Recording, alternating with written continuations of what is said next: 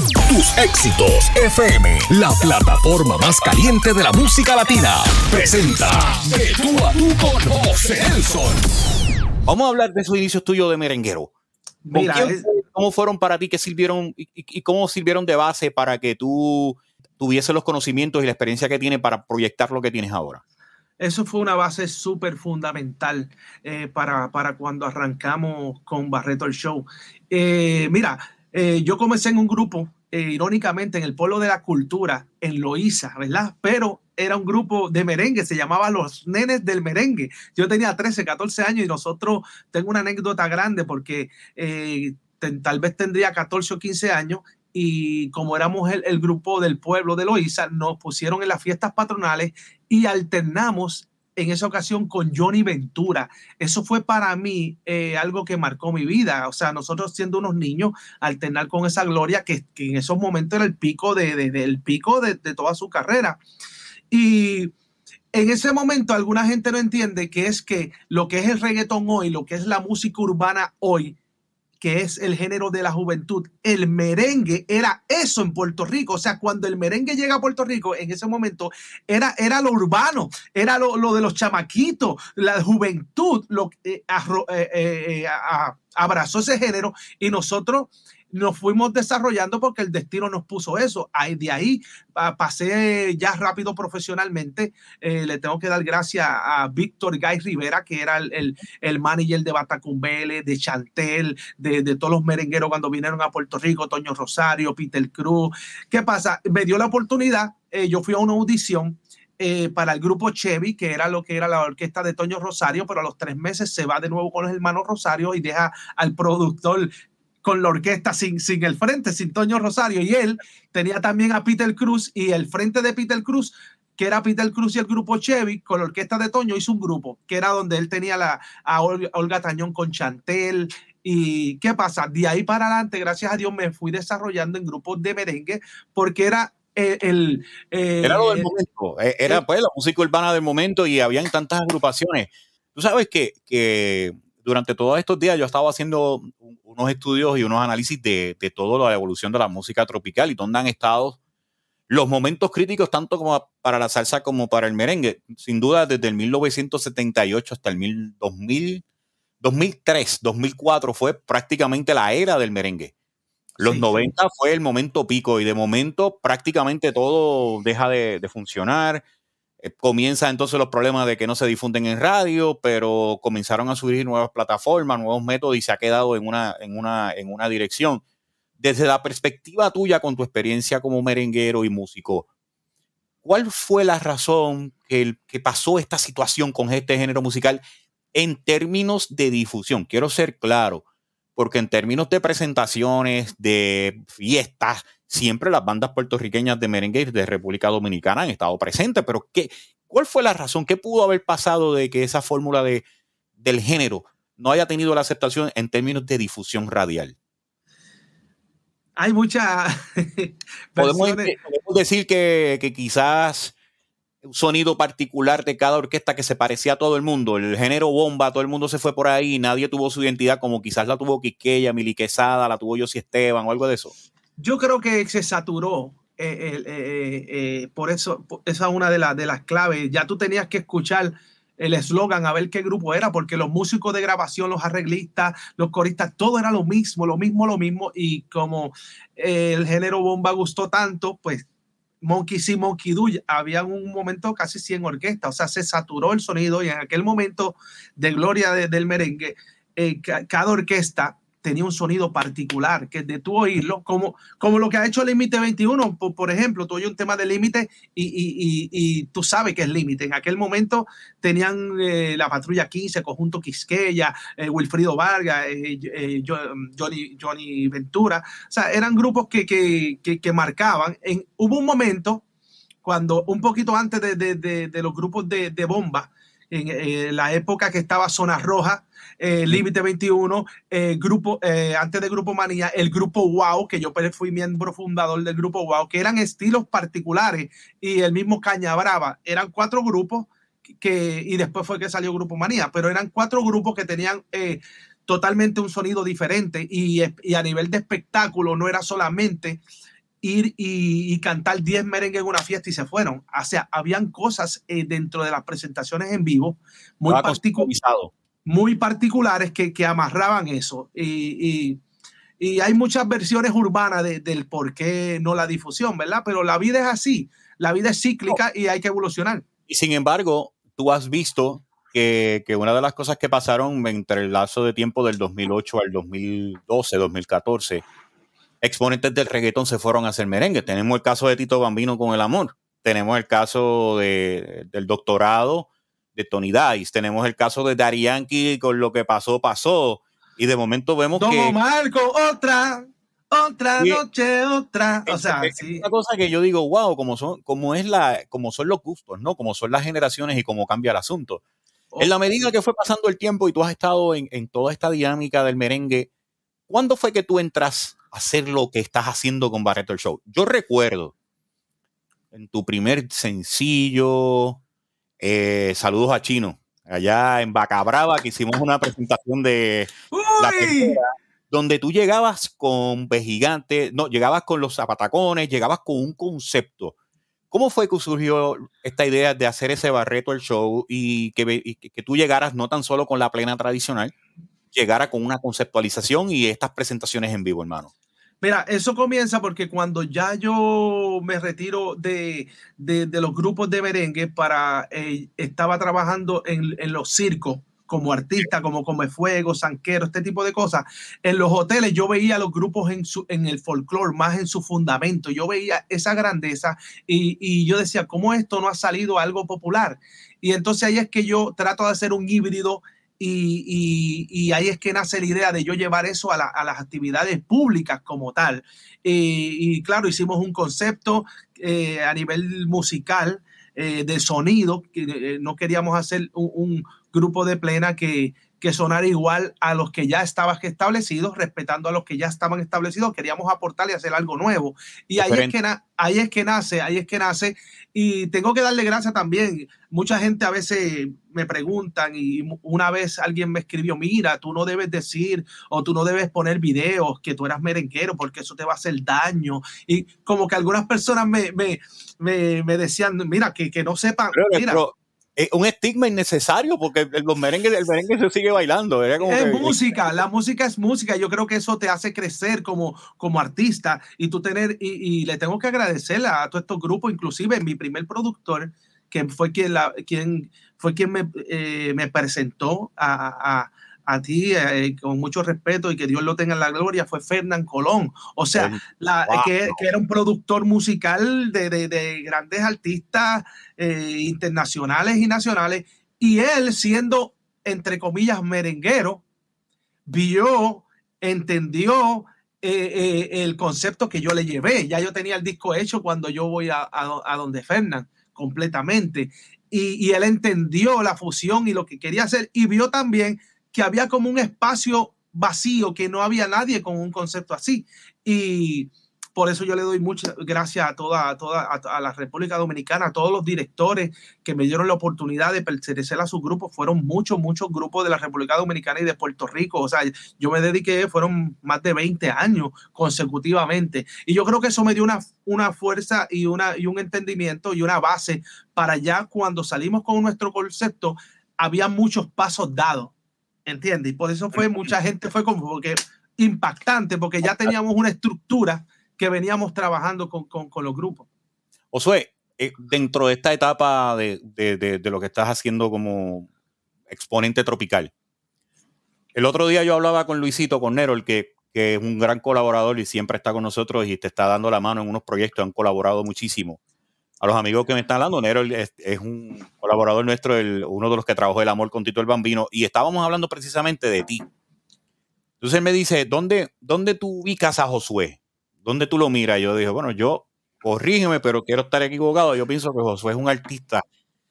Yo lo conceptualizo en la modalidad de world music. Es un, es un elemento, un talento que puede cubrir todas las bases, no importa si es salsa, merengue, reggaetón, él rapea, hace todo y, esa, y esa es una de las virtudes que tú has tenido.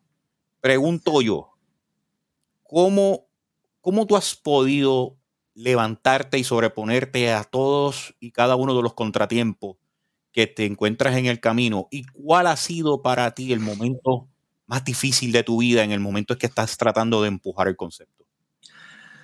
Bueno, son tres como tres preguntas. Eh, primero, eh, he tenido la bendición que la gente ha aceptado. Me costó mucho trabajo al principio lograr eso que tú estás diciendo, de que no me vieran como salsero, merenguero, plenero, rapero, porque aquí este, ¿sabe? había muchas divisiones. Eh, la salsa, la gente la, le ha gustado, las ha sonado. Eh, este, ha sido, yo creo que yo he contrarrestado eso que me estás hablando, haciendo música, haciendo música, haciendo música, no sentarme a lamentar, sino este no fue, va el otro, eh, eh, se cerró esta puerta, vamos a buscar que se abra otra. O sea, haciendo música, mucha música. Ya hemos grabado alrededor de 43 temas. ¡Wow! 43 temas y, vamos, y estamos en el año número 14. Vamos a cumplir 15 años el año que viene. Y, 14 años ya. Sí, y hay grupos que tú sabes que se pegaron brutal y no duraron 3, ni 4, ni 6 años. O sea, cuando Zona Roja, por ejemplo, eso fue un Zafra Negra, grupos espectaculares que duraron poco tiempo. Y, ustedes saben que no es fácil mantener una carrera de tantos años. Y yo creo que el momento más difícil, eh, yo creo que ha sido ahora, cuando cuando, cuando se paró el trabajo, porque nosotros vivimos del entretenimiento y ¿qué vamos a hacer ahora? O sea, y entonces algo que pensamos que iba a ser de tres a seis meses, ya lleva dos años y no hemos salido todavía. O sea, yo creo que este ha sido el, peor momento. Yo creo, pero a la misma vez no ha dado una, una madurez. ¿Te has deprimido? ¿Te has sentido triste? ¿Has sentido desgane o no? ¿O no?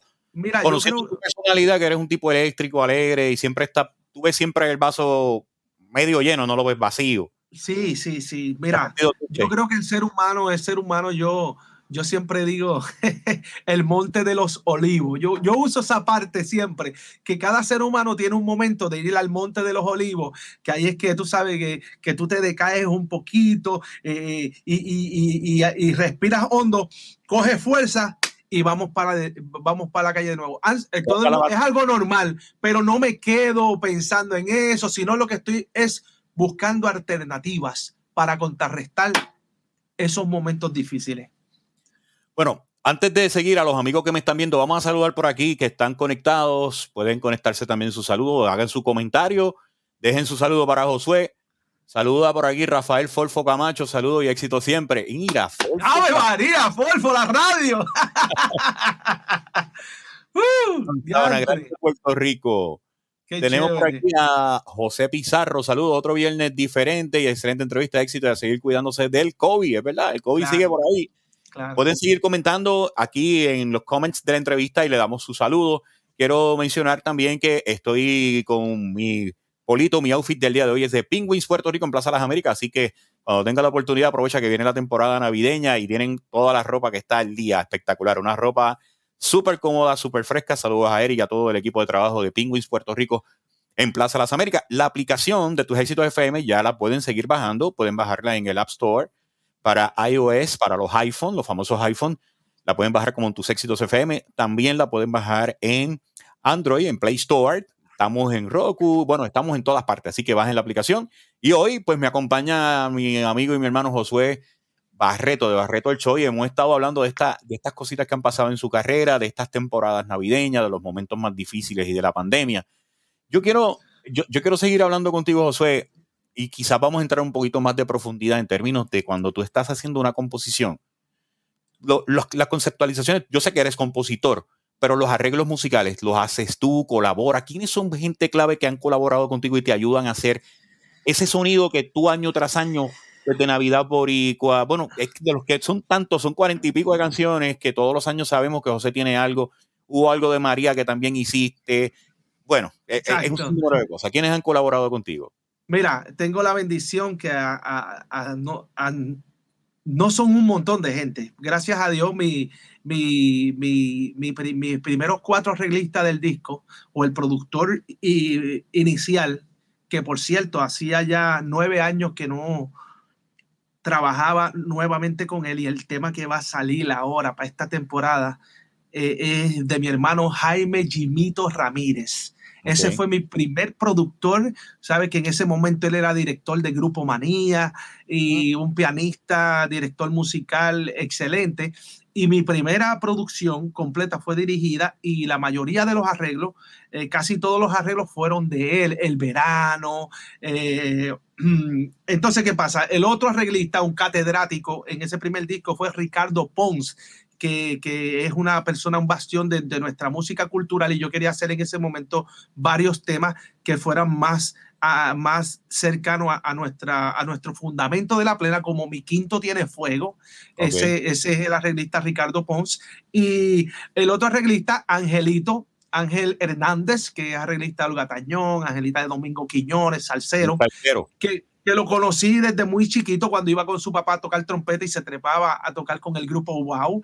Ángel Hernández, eh, esos fueron los primeros arreglistas de, de, de, mi, de, mi disco. Después colaboró conmigo eh, Jason Lugo, hizo unos arreglos para mí y Turbides Vilches hizo unos arreglos eh, espectaculares. ahora en estos arreglos que estoy haciendo, como Agua de Coco, Johnson Felipe, es alguien espectacular.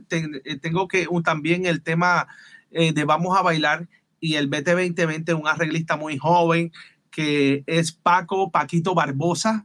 Eh, ¿Y quién se me queda? ¿Quién se me queda? Este, ha tenido una batería de productores y músicos que han estado eh, contigo full, han estado en todo el proceso y te han, te han vaqueado y te han ayudado muchísimo. Y ahora está trabajando conmigo el rey de la melodía, Nerol, que vamos a hacer algo súper, súper diferente, siempre con la esencia que nos castares, Ay, la palabra, estoy aquí. Exacto. Pero, pero, pero he tenido la bendición de que he colaborado en, todo, en todos los arreglos musicales, las ideas de los arreglos, este, yo se las llevo eh, y, me dan la, me dan la, la, participación, o sea,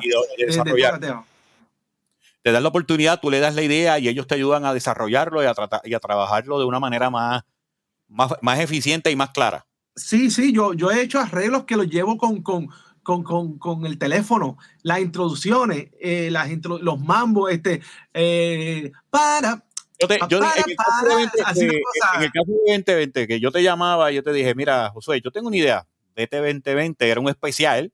Y yo de esto pues una canción. Entonces tú me, tú me decías, José, tranquilo, que yo vengo ya mismo y le busco la melodía de momento te desapareciste y a la semana apareció con el arreglo montado, ya yo le grabé y me dijo base. Y yo, pero explícame, ese proceso te tocó a ti, o sea, tú te, porque tú tienes que hacer entonces primero la melodía para entonces puede hacer un arreglo, ¿no? Es, exactamente, yo hago la melodía, yo hago, eh, eh, yo hago prácticamente el arreglo, eh, la estructura del arreglo, yo la hago la grabo. A veces, como soy toco percusión, la hago tocando percusión. Le digo, mira, e, esta, por ejemplo, eh, el yubá, y lo voy grabando y le voy explicando y ellos armonizan y hacen lo que yo hice con la boca y en otros arreglos aportan también muchas ideas de ellos. Pero en el caso del tema de 2020, yo decía, Dios mío, vete 2020, yo, yo, yo cuando tú me dijiste vete 2020, eh, se, me, se me parecía como un trabalengua. Yo decía, y la mayoría de las melodías que yo he hecho, de los temas, yo las hago, es algo bien raro, bien raro.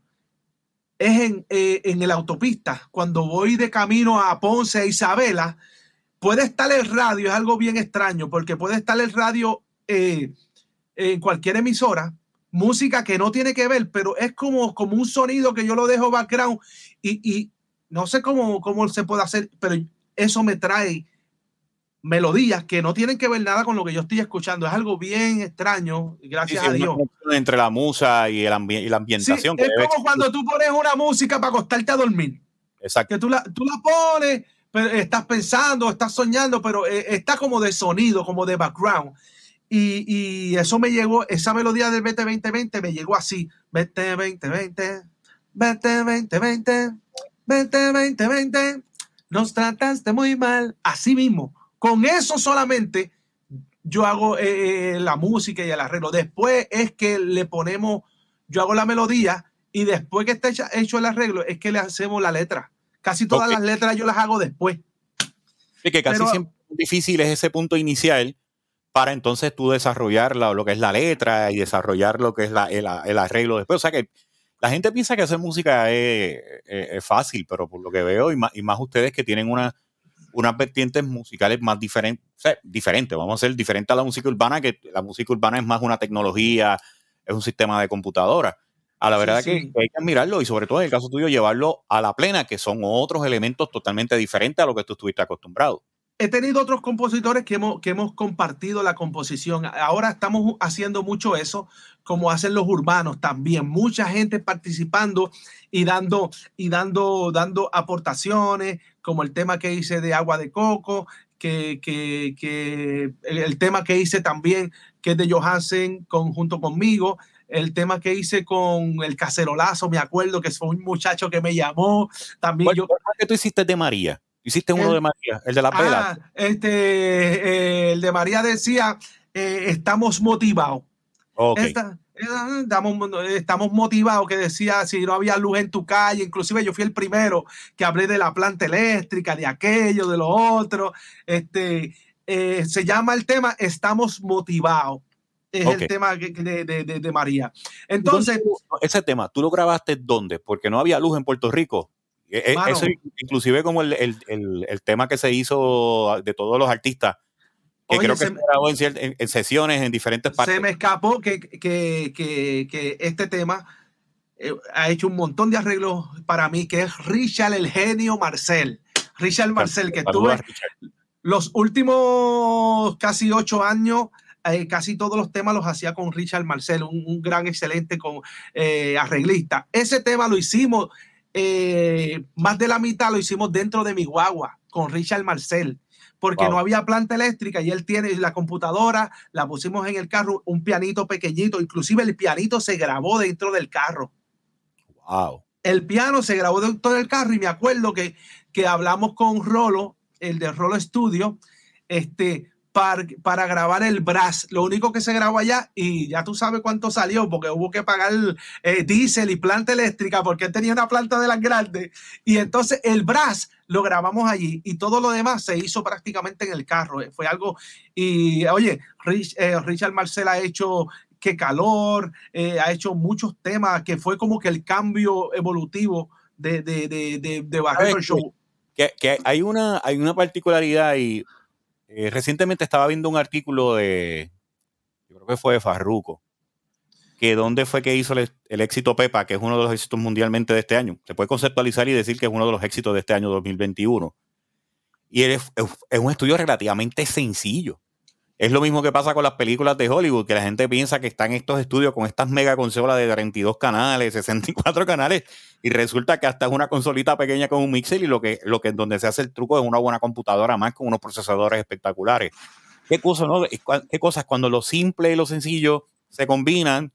Sale algo espectacular porque si está para que se dé, se da. Y ahí tenemos la evidencia contigo con este tema, en, este, en, ese, en ese momento de los huracanes. Y eso fue un, eso fue un boom, ese fue el tema que arrancó primero. Y, bueno, hablaba de la planta, si voy a tu casa, bueno, eh, levantando a Puerto Rico, estamos motivados, fue, fue, una, fue una, una canción bien, bien motivadora. Y, y siempre, siempre hacemos cosas diferentes. Ahora es algo, ha llegado a mi vida una persona que, que, que yo admiraba, que yo conocía toda su carrera que jamás pensé que íbamos a lograr lo que, lo que vamos, lo que prácticamente logramos, porque hoy me, me entregaron el tema de lo que va, vamos a lanzar eh, en esta nueva etapa, que es eh, Roy Tabaré. Roy Tabaré es, un compositor internacional y, y, o sea, temas para Shakira, temas para Ricky Martin, temas para Camila, eh, temas para tanta gente. Y, y yo lo conocí a él porque él estuvo aquí en Puerto Rico con los Kenton no sé si tú te acuerdas de esa época. Eh, bueno, yo soy de yo soy de Caña Brava para acá, pero bueno, de para acá. Oye, el, el, éxito de Tito Roja fue su primer éxito, el de la, la cama ya está tendida. ¿Qué era ¿Cuál? Eh, eh, es la cama, el tema de Tito Roja. El tema de Tito Roja, pero del primer disco, la cama Sí, de los primeros, con, con, con, EPP. La cama ya está tendida. Quiero hacerte el amor. Sí, ese fue uno de los primeros temas de Roy Tabaré. Este, y entonces. Roy, Roy hacía música, corrígeme, tropical, no, hacía merengue, bachata, estaba en esa esquina o siempre fue artista que ocurrió todos los, todos los géneros musicales. No, él cuando, cuando comenzó joven estuvo con los Kentos, después estuvo con Wilfrido Valga y después hizo un concepto bien, bien innovador eh, que era como rock, eh, merengue rock, pop urbano, que era el clan, de la, el, el clan de la furia, fue algo extravagante que se pegó a nivel mundial y él siempre ha sido eh, creativo, creativo, creativo, sí, sí, En términos de lo que hace. Inclusive el grupo de él fue el primer grupo de rock en la República Dominicana en aquellos tiempos que no se oía el rock en República Dominicana. Y él fue un tipo evolutivo y este tema que estamos haciendo ahora eh, eh, es algo súper espectacular. ¿Y cómo surge la oportunidad de trabajar ahora con él? ¿Cómo surgió? ¿Cómo llegó a ti? En, esa, en Puerto Rico, tú te la acercaste, él conocía de tu, de tu trayectoria. ¿Cómo fue esa, esa, esa conexión? Pues mira, la conexión me la hizo eh, Luis Aguas Vivas, que es una persona que hace la parada dominicana en Puerto Rico. Eh, y entonces él tenía unos programas y me hizo una entrevista y después vi un programa que iba a entrevistar a Roy Tabaré. Y entonces yo lo llamé y le digo, contra, a mí me gustaría conocer a Rita Baré, papá, papá, papá, papá. Me puso en contacto con él, me pasó el teléfono y yo le caí arriba al hombre. Mira, este es mi proyecto y el hombre quedó, wow, súper encantado. Inclusive, él, él ya tenía en su mente hacer cosas de plena desde que le presenta el tema Pégate un poco más a Ricky Martin. O sea, que cuando él vio lo que estamos trabajando, él, él está súper emocionado. Él me dice, no sé cómo tú no te has eh, pegado en otro país, me dijo. Pero eso va, eso va, eso va. Internacionalizado, exacto. Josué, ahora mismo, ¿cómo tú te ves en el futuro? En términos musicales, en términos de sonido, en, en términos de cómo tú vas a coger la, la, plena puertorriqueña la vas a llevar a otro nivel, eh, la, la, la, la, puedes exportar y que, que sea algo dentro de, lo, de las... Bailable y comercial. Mira, yo pienso que, estamos entrando en una madurez de concepto, de, música, de eh, también eh, Nerol, el rey de la melodía, este, ha sido parte fundamental ahora de, poner ese giro más redondo, eh, más buscando un sonido más que abarque otros países. Y yo creo que estamos en la madurez, en la madurez de, de, de, la, de la, música. Sí, yo siempre tiene el, el, el, sabor de nuestra plena, pero, pero hay otro sonido que, los, que, que, estamos, que estamos implementando y yo creo que, yo creo que estamos, eh, yo siempre, tú sabes que hay un meme, que hay, que hay un cavernícola así, con un pico, pap, y, y, le falta un picotazo para llegar a los diamantes. Yo creo que estamos en ese momento, yo creo que estamos en ese momento para, para, para, estamos en nuestro mejor momento. Estás a pico y pala, como decimos, la verdad que eh, eh, siempre, para mí siempre es una admiración poder este, eh, poder compartir contigo, porque sé que siempre tienes esa versatilidad, la verdad que sí. Oye, un consejo que me dio una persona que aprecio mucho, este, que es Elvin. Elvin, el director de Límite 21. Elvincito. Elvincito, siempre que yo le enviaba algo, me decía, me encanta lo que estás haciendo. Y me dijo, lo más importante es la continuidad para el éxito. Sigue grabando. Así es. Él siempre me decía eso, la continuidad, la continuidad. Y me gusta lo que estás haciendo y entiendo lo que estás haciendo. Eh, y espero que ahora pues podamos tener, tener la, la difusión y, y, y el espacio. aparte de Roy Tavares, ¿quién más va, a estar colaborando contigo en términos de exponentes, de cantantes? Eh, mira, eh, ahora va a salir un, un, remix eh, de nuestros hermanos de, de Algaré Plena. Vamos a estar haciendo un tema que va a estar eh, van a estar, va a estar Labrante junto con nosotros, va a estar la esencia del de, esencia para poder, de plena. sí, sí, que nunca, nunca, nunca lo habían hecho, nunca se había hecho, porque tú sabes que la plena es como el reggaetón, hay mucha tiraera, hay mucha cosa y no hay como que mucha unión. y, y, por primera vez va a ser un junte, este, y, Y lo que nunca se ha dado, que la gente me ha preguntado, mira, ¿por qué si, si tú revolucionaste la, la plena, después salió Pirulo, después salió Abrante, nunca hemos hecho una actividad nosotros juntos, nunca, no, no, no. La gente como que pide una cosa como esa, pero esperamos un futuro se, se, se pueda dar. Vamos a hablar ahora de agua de coco. Eh, primero, eh, la sangría todavía está cerca de ti, no, o ya no está cerca de ti, ya te moviste de sangría agua de coco, explícame. O sea, lo último, el último recuerdo que tenemos había un pote, digo, habían varias botellas de sangría de todos los sabores. exacto, exacto.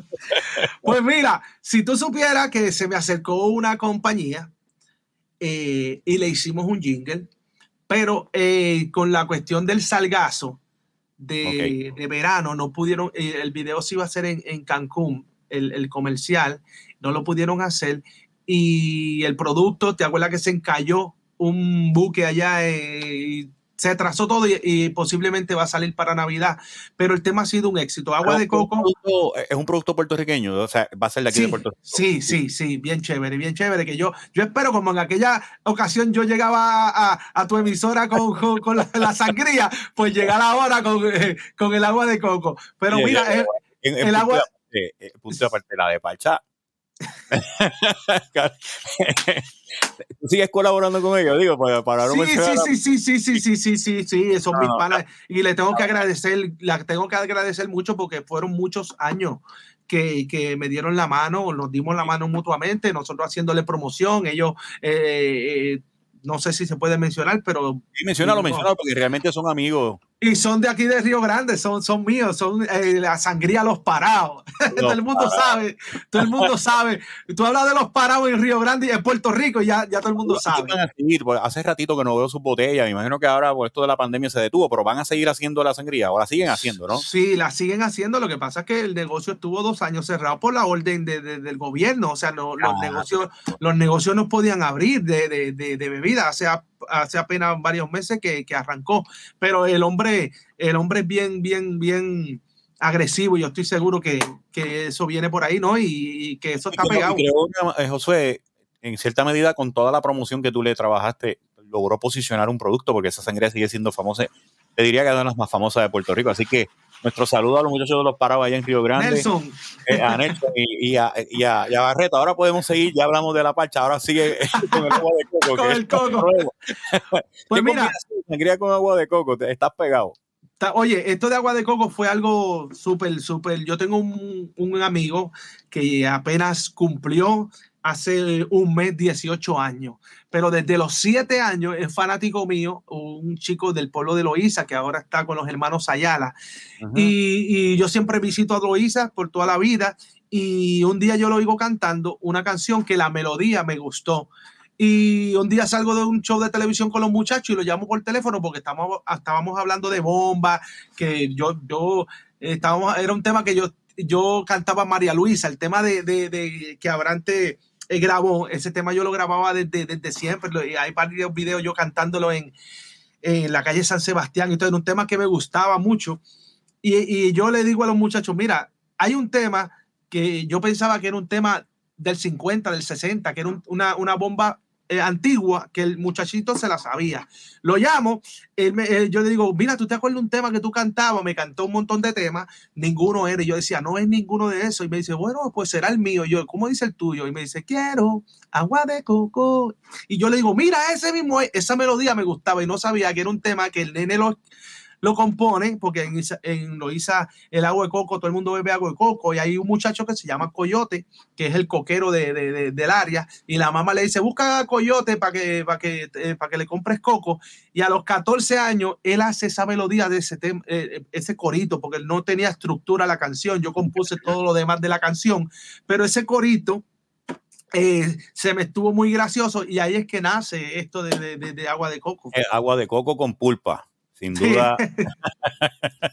Tú sabes que hace, voy como para cuatro años que no consumo nada de agua de coco. Yo, donde sea el agua de coco, era un, ¿cómo se llama? Eh, diurético natural. Sí. Oye, sí. es difícil porque las que te pueden vender por ahí te las venden con, una, con un alto por ciento de azúcar. Y cuando tú miras a ver, tú dices, espérate, espérate. No, no, tú tienes que. Eh, ya yo, yo me volví, eh, yo compro los galones, este, me los venden a, a, 12 dólares allá en, la entrada de Loiza varias veces. Pero, pero yo no, yo no bebía agua de coco y ahora yo, yo compro agua de coco semanal en mi casa. Oye, o sea, es eh, algo increíble. Y te ha ayudado, te ayuda también porque, oye, es, es algo natural y es un, un coco de, la, el agua es espectacular. Es algo a mí siempre me gustaba la pulpa, o sea, el coco como tal siempre me gustaba. Pero, pero, pero el agua no, no, como que no, no le hacía caso, pero ahora sí, o sea, imagínate, tuve que compré y tumbé más de 150 cocos para hacer el video, para hacer las promociones. llegaba a los sitios con una nevera. Después que no sea natural y no sea con, acompañado con wiki, va bien. Sí, sí, sí. Pero ha sido, ha sido un tema que le ha encantado a la gente. Tiene una melodía súper sabrosa. Y a principio yo iba a hacer ese tema como para las redes, como para contenido. Y después le fuimos eh, grabando los instrumentos porque fue en pandemia. Y hasta y dijimos, vamos a hacerlo completo. Y, y le ha encantado a la gente. Oye, eh, Josué, ahora mismo cuando tú estás haciendo todo lo que son los arreglos musicales y todas estas cosas, y tú te has identificado mucho con, con los trasfondos culturales de la plena. Sabemos que la plena tiene tantos y tantos, tantos exponentes puertorriqueños que, que, no son conocidos, que son gente de pueblo, que son gente de, la cultura, pero son figuras extraordinarias. Son bastiones.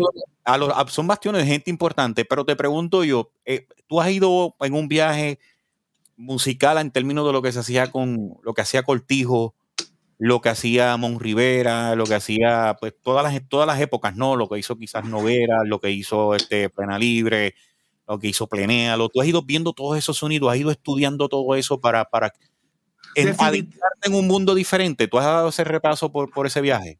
Yo estuve dos años estudiando nuestra música, que eso no lo sabe la gente. Yo, yo compré alrededor de más de 100 CD o sea, te estoy hablando desde los, los pleneros del este, de Moncholeña, desde, desde, el 50, 60 para acá, hasta Plena Libre, que me encanta el, disco de, de, Plena Libre, el primer disco de Plena Libre, Juntos pero no revueltos.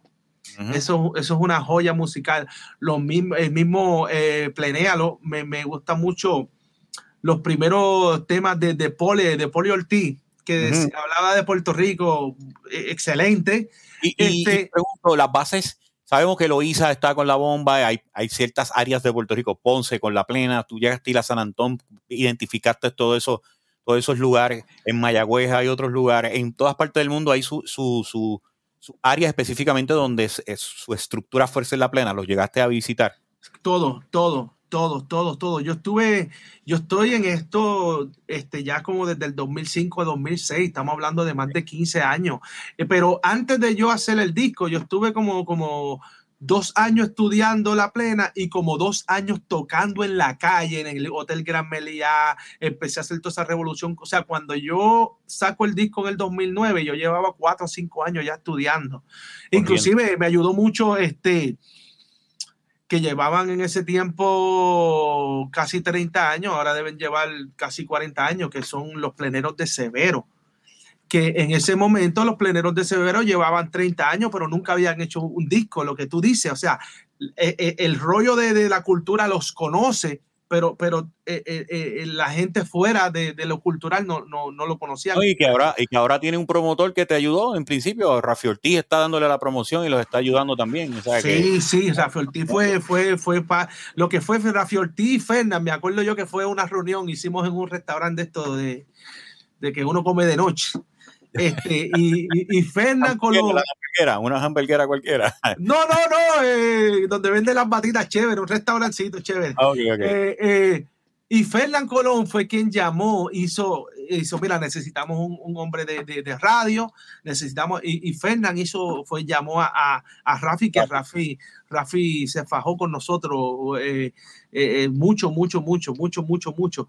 y, y entonces Después nosotros motivamos, eh, hicieron su primer disco, ahora creo que, van a hacer, hicieron otro disco con Wilito, con Wilito Otero. O sea que, que, que, también nos sentimos bien de que hemos motivado a, otra gente a, hacer, atreverse y, buscar la forma de, hacer producciones, eh, los mismos Pirulos, los mismos Abrantes, los mismos Algaré Plena, eh, que hemos colaborado, hemos hecho cosas. O sea, yo en un momento fui la nueva generación, pero ya van 15 años, ya, ya hay otro, bueno, pues otra, nueva generación. Todavía Víctor sigue siendo el sonero de la juventud.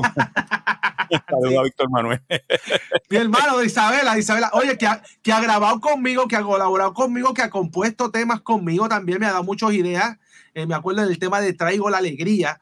Eh, él me hizo la guía de los soneos y algo, ha, colaborado mucho.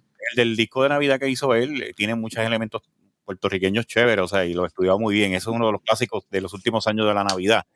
Eh, o sea, antes de, prácticamente finalizar, eh, ¿cómo ha estado el, el, asunto de ahora de, de, que, de, que, hay tanto puertorriqueño que se ha movido a, a, los Estados Unidos?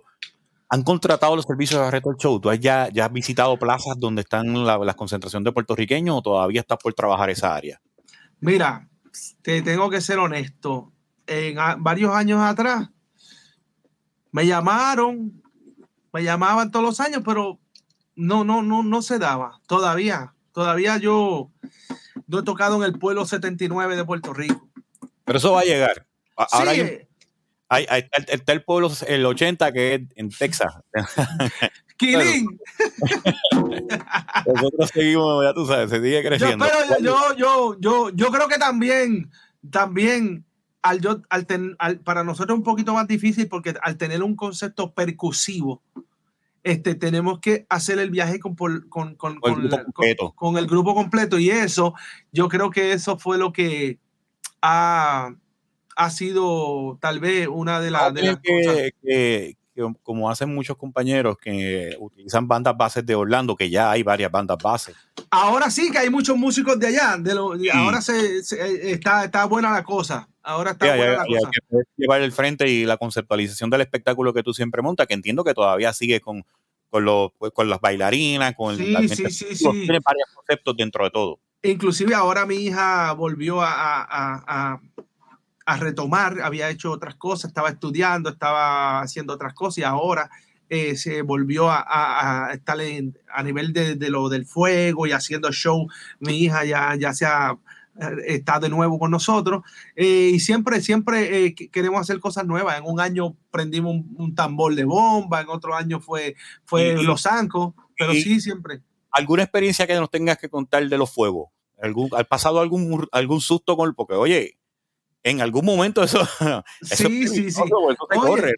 Dicen que el que juega con fuego se quema. Tú sabes cómo es esto. Siempre hay su, su, su, su, su, su quemadita como, como de comer sopa. ¡Ay! Me quemé la lengua. Pero siempre, gracias a Dios, tuve un papá eh, que, eh, que está allá arriba en el cielo, eh, que fue capitán de bomberos y siempre nos estuvo adiestrando para la extinción del fuego, tener el extintor, tener las toallas húmedas, o sea, tener la, la, la precaución y gracias a Dios no hemos tenido accidente en ese sentido.